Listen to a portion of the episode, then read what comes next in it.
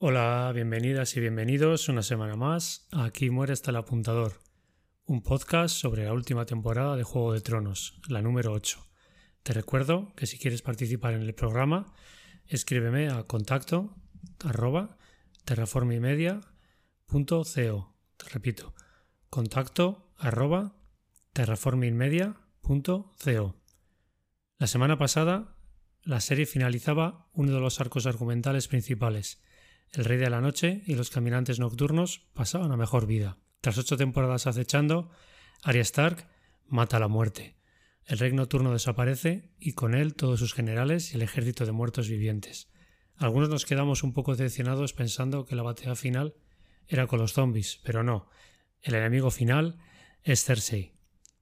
Ya os he dicho que Cersei es mi personaje favorito. Yo creo que la va a palmar y luego al final os explico por qué. Y antes de pasar a comentar el episodio 4, un apunte. Muchos fans se han quejado del último episodio, no solo por el guion, sino por la fotografía. Como ya comentaba, era tan oscuro que apenas se podía ver nada.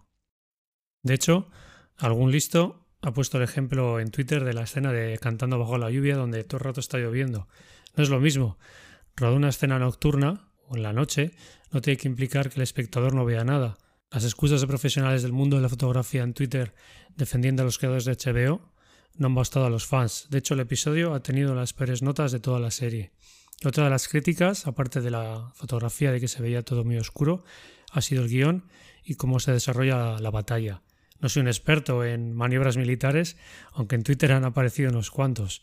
En plan, tenían que haber usado las catapultas de esta manera, la caballería ir más tarde, la infantería ir por otro lado, etc. A ver, Juego de Tronos es ficción. Nada tiene sentido. Al final, los buenos ganan, pero ¿a qué precio? Cientos de bajas y algunos personajes secundarios también dijeron adiós a la vida y a la serie. De hecho, el capítulo 4 comienza con Dani llorando sobre el cadáver de Sillora Mormont. Seguidamente vemos a todos los muertos sobre pilas funerarias esperando a ser quemadas. Todos han perdido a alguien importante en sus vidas. Vemos a Sansa llorando por Theon y a Sam llorando por, por Edison. John Nieve aparece con una antorcha en alto diciendo que los muertos deben ser recordados por dar su vida. Seguidamente empieza a prender fuego a las tumbas. Una gran escena que sirve como modo de introducción al capítulo y yo pensaba, y ahora vamos a desembarco del rey, pero no, seguimos sin Invernalia un buen rato más. Los supervivientes tienen una cena de celebración donde todos beben, comen y se lo pasan en grande y así estamos media hora.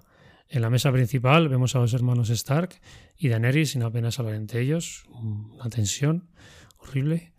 Y en la otra mesa, pues Tyrion, Jaime, Brian y Podrick juegan a verdad o consecuencia. Todos beben, se lo pasan muy bien hasta que Tyrion dice a Brian, tú eres virgen. Y Podrick bebe pensando que era por él, pero Brian obviamente se da cuenta que es por ella y se levanta molesta. Y de repente, eh, bueno, Podrick se va y se quedan los, dos hermanos, ¿no? Los Lannister, Jaime y Tyrion, y de repente, sin que nadie note su presencia, Bron aparece de la nada, debe estar todos borrachos en Invernalia, y la han dejado entrar, y aparece con la ballesta, dispuesto a matar a, uno de los dos, ¿no? A Tyrion, a Jaime. De hecho, dice que va en serio y desvela los planes, ¿no? Y ellos dicen, bueno, este va de broma, y dice, no, no, Cersei me ha prometido oro y un castillo, y Tyrion le dice, bueno, si no nos matas y esperas a que acabe la batalla y matemos o eh, Cersei se rinda, te daremos el mejor castillo para ti. Entonces, bueno, él acepta y desaparece, les dice, bueno, no, no muráis. Y luego eh, Jaime, que está bastante borracho, se va a los aposentos de Brian y no sabemos si por lástima o porque realmente quiere, pero al final se acuesta con ella, ¿no? Y bueno, al final Brian obviamente está enamorada de Jaime toda la, toda la serie y Jaime, pues, bueno, no sabemos. Obviamente está enamorado de, de Cersei, pero al final, bueno, se cansa de ella. Y bueno, yo creo que al final es como un poco por, ¿no? por pena, ¿no? Se acuesta con ella. Pero vamos, no creo que esté interesado en ella. Luego, luego lo veremos. Luego hay otras escenas y diálogos que se suceden, pero no voy a comentarlas. lo único que Arya rechaza a Gendry, le pide la mano, que se case con, con él, y ella dice que, bueno, ella no es una, dice, yo no soy, I'm not a lady, no soy una señora, ¿no? Una, una dama, yo estoy hecha para, para luchar. Y dice que sería una buena esposa y él sería un maravilloso señor. Y luego, por fin, John y Daenerys, por fin hablan, desde que Daenerys sabe el secreto de, Jon y bueno, ya le dice que, que, tiene que elegir, ¿no? Tiene que guardar el secreto porque si lo sabe la familia o más gente, pues le puede, se los puede destruir. Y Jon le dice que no, que él, que él no quiere el trono de hierro, él no está interesado, él es feliz en el norte, quiere estar con, con ella, ¿no? Con Daenerys, y pues, dicho, inclinó la rodilla ante ella y ella es su reina, pero ella dice que no es suficiente. Y dice, bueno, no te has dado cuenta, ¿no? Que como todo el mundo te admira y, te sigue a ti, no a mí. Entonces, da igual que no quieras ser rey, la gente te va a pedir que seas el, el rey y no a mí. Y él insiste en que no, pero a la vez él dice que, es justo que su familia, que lo sepa. De hecho, solo lo saben eh, Sam y, Bran y ellos dos. Daenerys, enfadada, se marcha de la, de la habitación. Más tarde, el Consejo se reúne para preparar la siguiente batalla contra el ejército de Cersei, apoyado por la Compañía del Oro. Sansa aconseja que descansen en Invernalia unos días antes de entrar en batalla, pero Khaleesi cree que es un error. Finalmente, Jon intercede ante ella y todos apoyan a atacar lo antes posible. Jon, que ve que hay un poco de movida con, los, con las hermanas, se reúne con, con Arya y con Sansa y con Bran y les pide por favor que apoyen a, Daenerys. Arya dice que, sí, ¿no? Que, que les ha ayudado un montón en la batalla de, contra los zombies. Y Sansa dice, bueno, sí, nos ha ayudado, pero yo no quiero, yo no, no me gusta y no quiero que sea la, la, reina, ¿no? No está muy de acuerdo. Y Jon, pues al final no sabe qué hacer y le pregunta a Bran si debe revelar el secreto. Y Bran le dice, bueno, es, está en ti, yo no te voy a decir lo que tienes que hacer o no. Finalmente les cuenta la verdad a cambio de que jure no revelarlo, ¿no? Es como los niños, júramelo que no le vas a contar el secreto a nadie. Bueno, Jon es un tonto, ¿no? Es el chico inocente del que Ygritte se enamoró. Y obviamente Daenerys no le conoce lo suficiente. De hecho, en Twitter le han puesto a parir, le han llamado tonto, inocente, no vales para rey, vuelve al muro. Apuestas, ¿quién va a soltarlo a las primeras de cambio? Efectivamente, Sansa. No tarda ni cinco minutos en soltárselo a Tyrion. Y este corre a decírselo a Varys, el cual tiene Twitter con sus pajaritos por todo Poniente. Lo interesante aquí es la conversación entre los consejeros de la Madre de Dragones. Tyrion apoya a Daenerys y cree que ella será buena reina, mientras que Varys tiene dudas. A pesar de haber servido a diferentes reyes, cree que Jon puede regir mucho mejor que ella. Tyrion, en cambio, dice que se pueden casar y regir los dos, pero Varys les dice que eso no va a funcionar y sugiere que traicionen a Daenerys por el bien del reino, algo a lo que Tyrion eh, se niega. El único que logran ponerse de acuerdo es que la guerra con Cersei puede que finalice con la muerte de todos ellos, por lo que no tendrían más problemas con Jon y Daenerys. ¿Y dónde está Cersei? Sigue sin aparecer. El enemigo final y tres capítulos sin verla. Mientras tanto, en Invernalia, Jon monta a caballo y pone rumbo a desembarco del reino sin antes despedirse de dos de sus mejores amigos, Sam y Tormund. Tormund le dice que, que vaya al norte y dice, ya estás en el norte. Dice, bueno, al norte más allá del muro. Y Sam también le dice, bueno, ha sido mi mejor amigo y no sabemos si se volverán a ver. El que también se larga es Jaime, que deja a la pobre Brian llorando, suplicando que se quede. Por favor, quédate, no vayas, quédate aquí conmigo en la cama. Pero no, Jaime tiene destino y le dice, mira, yo no soy un buen hombre, todo lo que he hecho he matado a mucha gente por, por mi hermana. Y bueno, Brian se queda ahí llorando y Jaime, Jaime se va.